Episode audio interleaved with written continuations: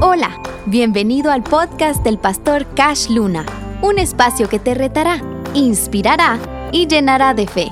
¿Estás listo?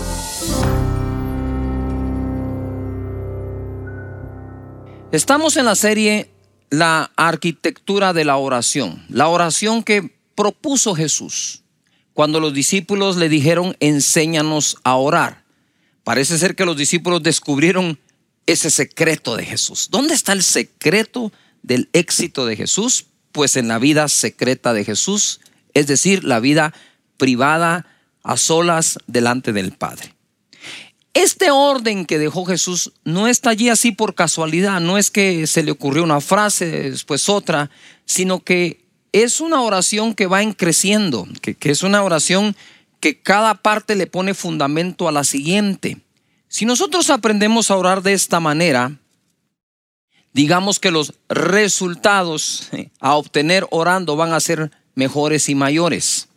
Obviamente sin fe va a ser imposible lograrlo porque es la oración de fe la que trae resultados. Entonces hay nueve temas que él enuncia dentro del Padre nuestro. Padre nuestro que estás en los cielos, la paternidad de él. Santificado sea tu nombre, revela la magnitud de lo que Dios es, ¿verdad?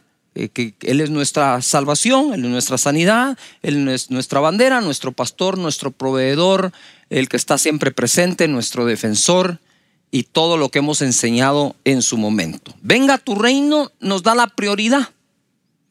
Buscad primeramente el reino de Dios y su justicia y lo demás será que añadido el reino de Dios es justicia, paz y gozo. Debemos orar para que ese reino se establezca en cada nación y en cada país. Hoy tenemos sistemas de injusticia establecidos en lugar de sistemas de justicia establecidos. Y debemos orar que su reino venga. Que se haga su voluntad aquí en la tierra como es hecha en los cielos. Es decir, así como manda en los cielos, que mande aquí en la tierra y su voluntad sea hecha. Y después de esto, cuando tú ya has buscado su reino y su justicia, su voluntad, entonces te dice, el pan nuestro de cada día, dánoslo hoy. Cuando llegamos al momento de pedir la provisión, trabajo, provisión, economía, nosotros ya hemos puesto en primer lugar a Dios y su reino. Esto de poner en primer lugar tiene mucho que ver. Mira, estábamos en el discipulado hablando y decíamos, ¿cómo podemos nosotros cuidar la oración? Nuestro tiempo de oración. Y alguien me decía, yo mejor oro en la mañana porque en la noche me cuesta tanto, llego cansado, me da sueño, me duermo. Bueno, digo, pero no estamos cuidando orar de día y orar de noche, como dice Jesucristo. Entonces, digo yo, cuando regresamos a casa, lo último que vamos a hacer es orar ya justo cuando estamos yendo a la cama o cuando nos levantamos en la mañana, hacemos de todo y luego la oración. Mira, no alcanza las fuerzas para lo que dejas de último. No alcanza, digamos, la mm, actitud, la capacidad de atención a lo que dejamos de último. Ese es el problema cuando algunos dicen, no me alcanza para diezmar. No alcanza para diezmar porque lo ponemos de último. Pero si es lo primero que hacemos, todas las demás cosas nos van a abundar. Pero si es lo que de último dejo, lo más probable es que no alcance. Entonces, Dios no tiene prioridad. O la prioridad que le damos no es ser primero. ¿Por qué digo esto? Porque en la oración, la arquitectura que dejó Jesús es lo mismo. Él dice, primero reconozcan que es Padre, reconozcan su nombre, reconozcan su reino, reconozcan su voluntad. Bueno, ahora sí, ¿qué piden? Pero lo curioso, es el tema que hoy me toca, y perdona nuestras deudas como también nosotros perdonamos a nuestros deudores. No nos metas en tentación, líbranos del mal, porque tuyo es el reino y el poder y la gloria por todos los siglos. Amén. Hoy me toca desarrollar por el Espíritu Santo perdónanos nuestras deudas o perdona nuestras deudas. Primera cosa, ponga atención. Cuando el Espíritu Santo me está enseñando de esto, me muestra que la mayoría de nosotros aprendimos a orar pidiendo perdón de entrada y después lo demás. ¿Cierto o no? ¿Qué es lo primero que haces cuando vas a orar? Señor, te quiero pedir perdón por esto, por aquí, por allá. Sin embargo, Jesús en la arquitectura de la oración que Él propone, el perdón no va de primero, va el reconocimiento a Dios que es tu Padre. Eso es lo que va primero. El reconocimiento de su nombre, ¿verdad? Dios eterno, es Padre eterno, Dios con nosotros, es Emanuel, es príncipe de paz, ¿verdad? Reconocerlo a Él. Luego viene su reino es prioridad sobre todas las cosas y su voluntad. Pero lo curioso es que el Espíritu Santo me dice, ¿por qué la gente pide perdón antes de pedir el pan? ¿Y por qué Jesús dejó que primero pidamos el pan y después perdón? Y yo le pregunto, Señor, ¿por qué has dejado en esta oración el que yo primero te pueda pedir mi pan, mi comida, mi alimento, mi sustento y después perdón? Y creo haber oído de parte de Dios esto porque yo soy primero padre y después soy juez. Nadie que por alguna razón vaya a castigar a su hijo o lo vaya a disciplinar, disciplinar, le va a quitar la comida. Entonces, si estás pasando por una prueba, e incluso si por alguna razón pecaste, por favor jamás creas que te va a dejar sin tener que, con qué comer, con qué comprar o proveer tus alimentos por algo que hiciste. Porque aquí primero uno le pide a Dios el pan porque es el papá y luego le pide perdón. ¿No es maravilloso nuestro Padre? ¿Ves por qué hacer énfasis que primero es el reconocimiento a Dios como nuestro Padre y nosotros como sus hijos? Porque entonces tiene sentido lo que ahora estoy diciendo. Primero le pido el pan, luego le pido perdón. Qué maravilloso es el Señor para revelarse de esa manera a nuestro corazón. Pero mira, quisiera que vayamos a Mateo capítulo 6, verso 14. Porque si perdonáis a los hombres sus ofensas, os perdonará también a vosotros vuestro Padre Celestial. Mas si no perdonáis a los hombres sus ofensas, tampoco vuestro Padre os perdonará vuestras ofensas. Esto es lo que sigue después del Padre nuestro. Después del Padre nuestro, le dicen a uno, como que es importante esta parte de pedir y otorgar perdón. Ojo a lo que, ojo a lo que el Espíritu nos enseña. El Padre nuestro dice, y perdona nuestras deudas, así como también nosotros perdonamos a nuestros deudores. Y cuando tú vas al original en el que fue escrito, es deudas económicas. O es algo que le debes a alguien, no solo son pecados u ofensas. Por eso es que él, digamos que aclara después que además de perdonar deudas, debemos nosotros perdonar ofensas. Es la mezcla de los dos. Te lo demuestro en Lucas capítulo 11, verso 4. Es el mismo Padre nuestro. Yo no sé si Jesús lo enseñó dos veces, ¿verdad? Para que Lucas lo haya escrito de una forma, este verso, y Mateo lo haya escrito de otra. Entonces, mira, dice, y perdónanos nuestros pecados, aquí sí dice pecados, porque también nosotros perdonamos a todos los que nos deben. Y no nos metas en tentación, malíbranos del mal.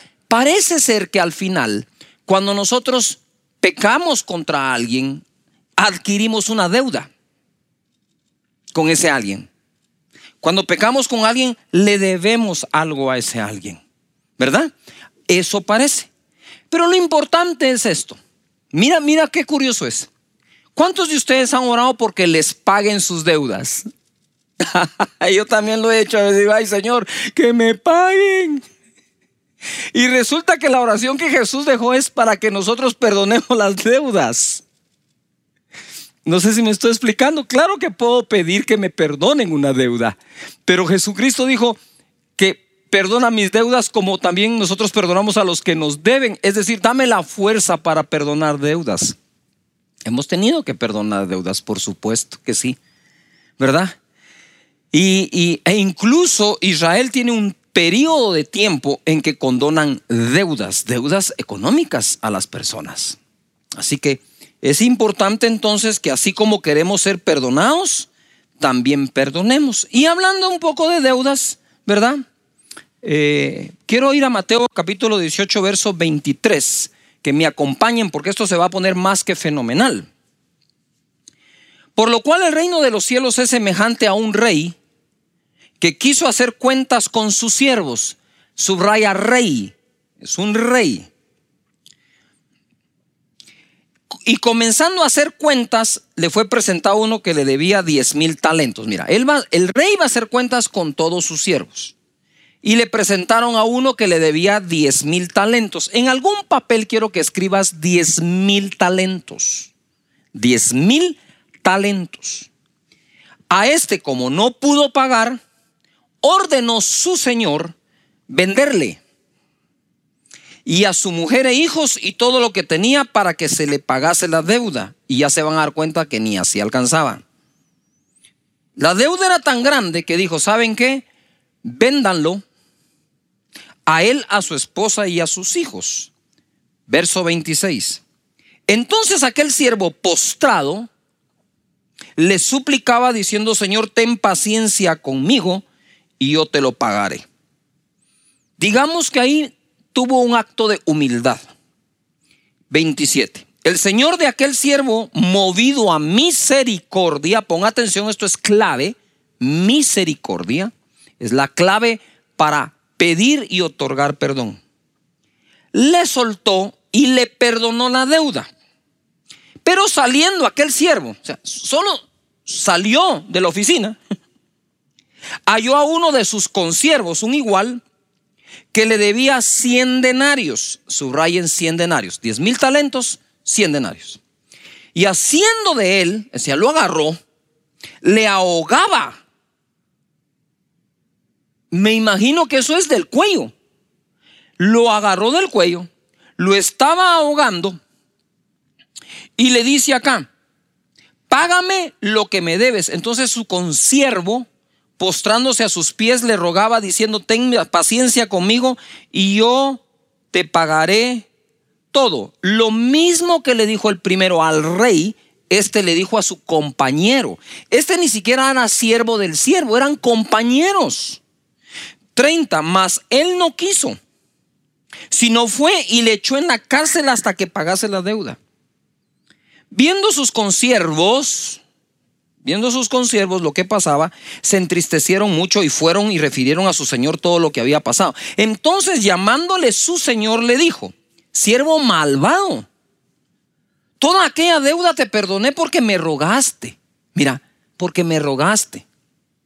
¿No debías tú también tener misericordia de tu consiervo como tuve misericordia de ti?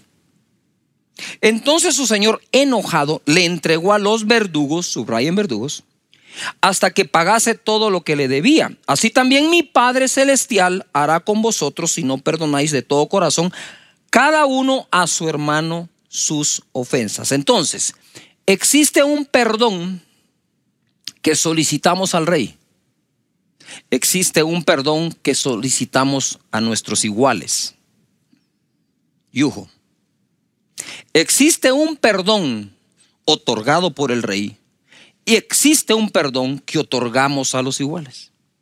La clave de este perdón, tanto de Dios como nuestro, es misericordia. Se necesita humildad para pedir perdón y se necesita humildad para otorgarlo. Porque si el orgullo forma parte de tu ser en un alto porcentaje, lo más probable es que aunque te pidan perdón, va a ser muy difícil otorgarlo. Ahora pongan atención acá porque esto se pone más que fenomenal. A mí me gustan los números, me gusta hacer números, ¿verdad? Los números no mienten. El primer deudor le debía al rey, el segundo deudor al consiervo, es decir, al igual. El primero debía 10 mil talentos, el segundo 100 denarios. Un talento, un talento, un talento equivalía a 6 mil denarios. Un talento era una medida de muchísimo precio, en oro o en plata. Un talento equivalía a seis mil denarios, por lo tanto, diez mil talentos por seis mil denarios es igual a 60 millones de denarios. Un denario era el salario de un día. Es decir, era el equivalente de 60, la deuda eran 60 millones de días de trabajo. 60 millones de días de trabajo dividido 365 días que tiene el año, este hombre debía 164 mil 384 años de trabajo. ¿Se los, ¿Quieren que se lo repita? Sí, yo sé que sí. 60 millones de denarios. El denario es el salario de un día. Salario mínimo, vaya haciendo el cálculo en su país a cuánto equivale el salario mínimo de un día. 60 millones de días dividido 365 días que tiene el año me da 184 mil perdón, 164 mil 384. Es decir, él tenía que trabajar esa cantidad de años, ojo, no tomar ni un solo centavo de su salario y entregarlo entero al que le debía. Ese hombre se moría en los primeros 40 días que no comía. Entonces, digamos, si él no podía pagar el salario completo trasladado a la deuda, sino que digamos la mitad multiplica los 164 mil y pico de días, años, por el doble. O sea, le debía una eternidad de trabajo al rey, mientras que el otro le debía a su compañero 100 días de trabajo, que es un poco más de tres meses. Yujo. Con la tercera parte del salario que hiciera para pagar, en un año lo paga. Ponga atención. En el año 2020, si calculo estos 60 millones de días de trabajo, ¿verdad? Al salario mínimo diario, este hombre debía 4 mil millones de quetzales al rey. Si tomamos lo que se gana mínimo por hora en los Estados Unidos y estos siervos vivieran en los Estados Unidos, el primero debe cerca de los 4 billones de dólares o 4 mil millones de dólares. ¿Por qué digo esto? Para que podamos dimensionar qué es lo que Jesús está diciendo. No sé si Jesús aquí usó la exageración para podernos ilustrar de qué tamaño, de qué magnitud es el perdón que nuestro rey nos ha otorgado en relación a las ofensas que nos han hecho. Es decir, yo me puse a meditar, Señor, yo quiero perdonar las ofensas de los demás que equivalen a 100 denarios contra mí o que me deben. Cualquiera cosa que hagan contra los 60 millones de días de trabajo que yo te debo a ti. ¿Por qué pone 60 millones aquí? ¿Por qué? ¿Por qué tan alto? Jesús, porque lo que le debemos es la eternidad. No sé si me explico. El perdón de Él nos otorga la vida eterna. Cuando tú perdonas, no otorgas vida eterna. Cuando Él nos perdona, nos otorga vida eterna. De tal manera que debemos cuidar esto. Esa relación que Jesús hizo fue dramática. Por otro lado, lo entregó a los verdugos. Para mí, y con esto voy a especular un poco porque no tengo la certeza como tal, pero basado en la experiencia de lo que le ocurre a las personas cuando no perdonan, creo que esos verdugos son como demonios que atormentan o tormento como tal. La persona que no perdona termina siendo esclava de sí misma, amargando su corazón echando a perder su interior, sus pensamientos, sus acciones, sus decisiones, todas esas ahora se van a estar fundamentando sobre amargura causada por no otorgar perdón. Incluso cuando hablamos literalmente de lo que Jesús dijo, perdonar deudas, ¿verdad? Tú puedes decir, Señor, yo le perdono la deuda completa a fulano, a Mengano, pero en tu misericordia yo quisiera que tú le proveas de tal manera para que salga adelante y teniendo cómo sale adelante, también pueda pagarme. Si no logra pagarme, igual Señor, la deuda está perdonada. Quizás allí Dios provea a esa otra persona lo suficiente y toque su corazón para que venga y te pague la deuda. Pero qué rico es cuando te pagan una deuda que tú ya la habías dado por perdonada que estar todos los días amargado porque no te lo han pagado. Te dejo eso ahí en la mesa de tu casa para que lo medites, ¿verdad? Con el Señor. Quizás no tenga yo la razón, pero por lo menos te hago una propuesta, ¿verdad? Que conservará tu corazón sano y bien. El perdón y el amor.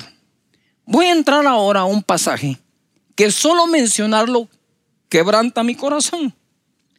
Porque ese es el pasaje y la persona con la cual yo me identifiqué más desde el día en que me convertí. No, no ese día, pero días después cuando lo leí. Y les voy a explicar al final por qué. Les voy a explicar por qué es esto. Lucas 7:36 nos narra la escritura. Uno de los fariseos rogó a Jesús que comiese con él. Y habiendo entrado en casa del fariseo, se sentó a la mesa. Entonces una mujer de la ciudad, ojo, que era pecadora, subrayalo. Mira cómo dice la escritura, una mujer de la ciudad que era pecadora. Al saber que Jesús estaba a la mesa en casa del fariseo, trajo un frasco de alabastro con perfume y estando detrás de él a sus pies, llorando, detrás, no enfrente, llegó por detrás, llorando, comenzó a regar con lágrimas sus pies y los enjugaba con sus cabellos y besaba sus pies y los ungía con el perfume. Lloraba, besaba, enjugaba, ungía. Cuando vio esto el fariseo que le había convidado, dijo para sí, se lo pensó adentro, si este fuera profeta, o sea que lo llamó para probarlo o qué, no sabía que era profeta. Si este fuera profeta, ahora quiere decir que él ahora, ahora Simón probaba a Jesús en lugar de Jesús probar a Simón. ¿Cómo se invierten a veces los papeles en la vida, verdad? Aquí tenemos nosotros a la golondrina disparándole a la escopeta. Si este fuera profeta, conocería quién y qué clase de mujer es la que le toca que es pecadora. Quiero hacer un paréntesis. Lo que Simón estaba insinuando es, si este fuera profeta, sabría quién, quién, nombre y apellido, y qué clase de mujer es la que lo está tocando. Si este fuera profeta, sabría quién y qué clase de mujer es la que le toca y no se dejaría tocar. Eso es lo que le está insinuando. Porque con conocer su nombre, que seguro lo sabía, pueblo pequeño, todo el mundo se conoce, seguramente lo sabía. ¿Y qué clase de mujer es? Pues tú con tener el conocimiento de eso, tan solo tienes el conocimiento. Simón no estaba hablando si él tenía la revelación de quién era, sino que qué hacía con esa revelación.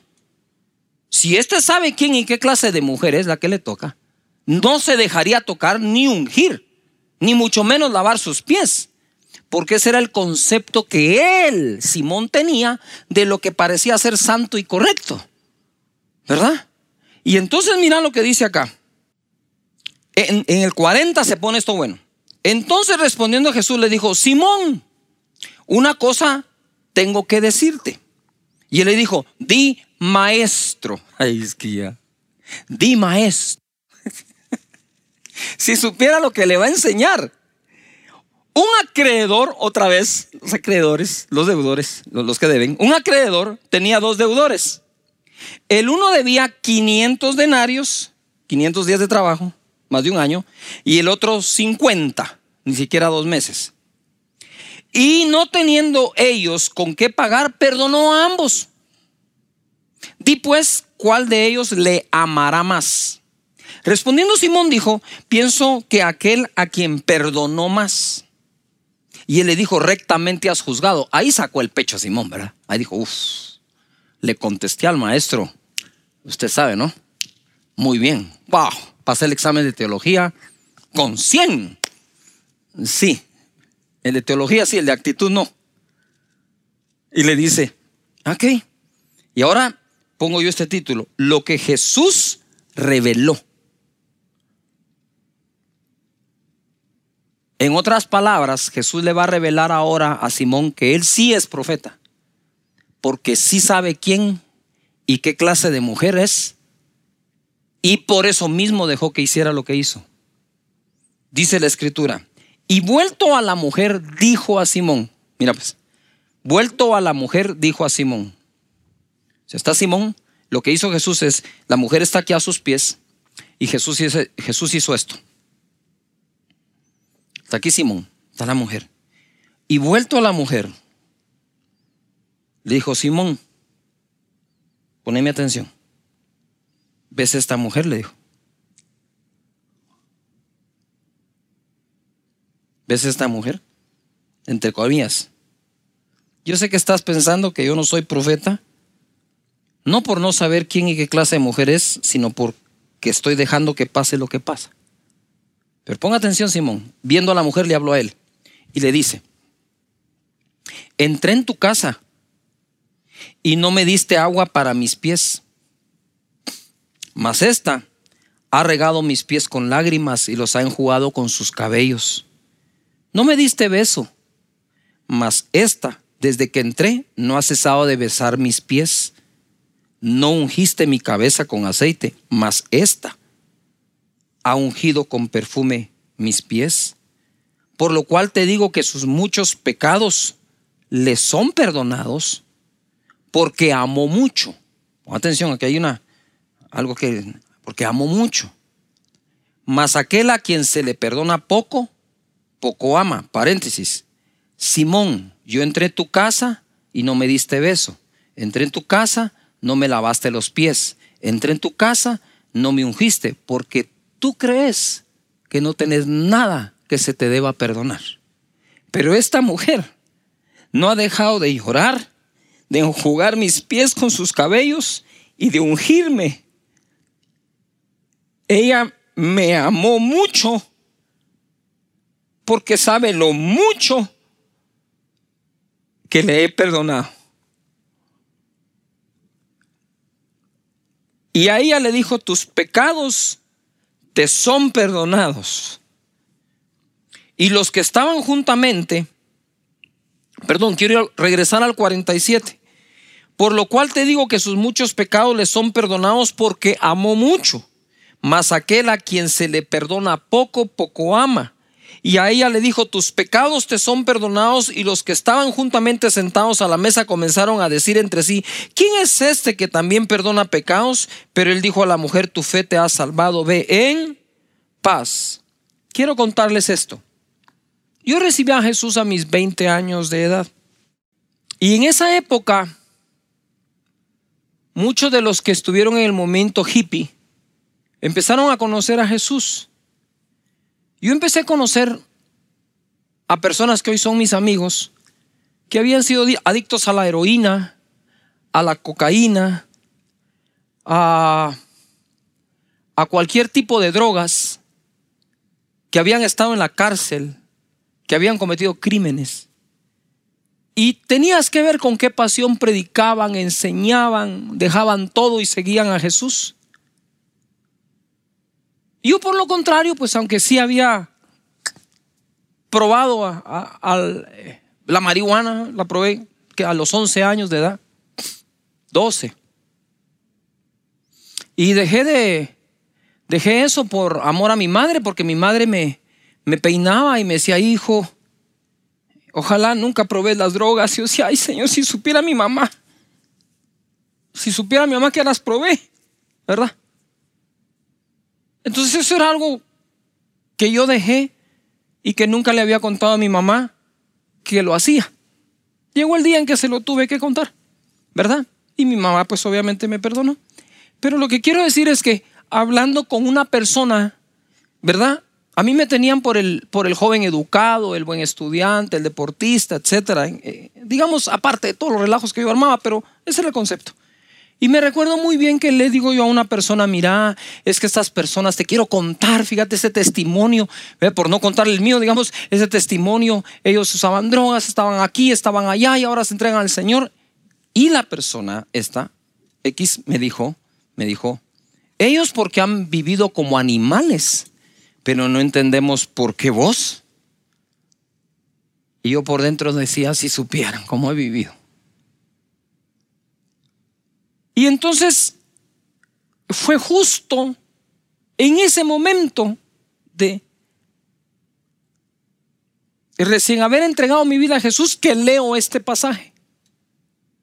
Y leyendo ese pasaje, le digo, Señor, o sea que estos te aman más porque pecaron más y les perdonaste más. O sea que ese es el requisito para que yo te logre amar más. Y en mis oraciones bobas, si quieres, de recién convertido, pero pienso que fue acertado. Yo le decía, Señor, ¿por qué no me dejaste pecar más? Para entonces amarte más y amarte como los otros te aman. No me digas que por causa que no peque más no te voy a, a amar más. Que voy a perder la posibilidad de amarte más. Y viene el Espíritu de Dios y me hace unas preguntas y me dice, ¿a dónde iban ellos por sus pecados? Yo le dije al infierno. ¿Y a dónde ibas tú con los tuyos? Me dijo, pues al mismo infierno. ¿Qué di yo por ellos? Tu sangre, le dije. ¿Y qué di yo por ti? La misma sangre. Entonces ámame igual, porque por ti pagué lo mismo. Eso marcó mi vida y espero que marque la tuya. No es el tamaño de tu pecado, es el tamaño del perdón no es el tamaño de tu falta, es el precio tan grande que Jesús pagó. ¿Por qué digo esto ahora que estoy hablando en el Padre nuestro? Porque cuando llegues a pedir perdón, habiendo pedido tu provisión según el Padre nuestro, puedes estar seguro que Él otorga el perdón. Mira lo que dice Primera de Juan 1.9 si confesamos nuestros pecados, Él es fiel y justo para perdonar nuestros pecados y limpiarnos de toda maldad. ¿Cómo así? Si le confieso mis pecados, Él es fiel y justo para perdonarlos. Porque basta la confesión de nuestro pecado a Él y eso es lo único que Él espera que tú y Él tengan una charla sincera y Él es fiel y justo para perdonar. Nosotros ya fuimos limpiados de todos nuestros pecados, pero como el Padre nuestro habla de el Padre, Padre, entonces son faltas que cometemos ya como hijos a nuestro Padre. Y eso mantiene una buena relación con Él. Amén. Padre, te doy gracias, Señor. Te pedimos que nos perdones, que nos limpies y que nunca nuestra conciencia nos juegue una mala pasada haciéndonos creer que no nos perdonas o no nos vas a perdonar. Te vamos a amar tanto como esta mujer, si así lo permite, Señor. Te vamos a amar tanto como el que más ha pecado en el, planeta, porque lo mismo que pagaste por unos, pagaste por otros. Y creo que este es un buen momento para que recibas a Jesús como tu Señor y Salvador en casa. Si quieres recibir a Jesús o reconciliarte con Él, repite conmigo. Señor Jesús, en este momento te entrego mi vida. Perdona mis pecados, pasados y futuros, y otórgame la salvación como un regalo. Te abro mi corazón. Muchísimas gracias por amarme de esta manera. Amén. Gracias por unirte al podcast del pastor Cash Luna. Esperamos que te haya retado y desafiado. Si crees que puede edificar la vida de alguien más, compártelo en tus redes sociales. Juntos, llenemos de fe y esperanza la vida de quienes nos rodean. Hasta la próxima.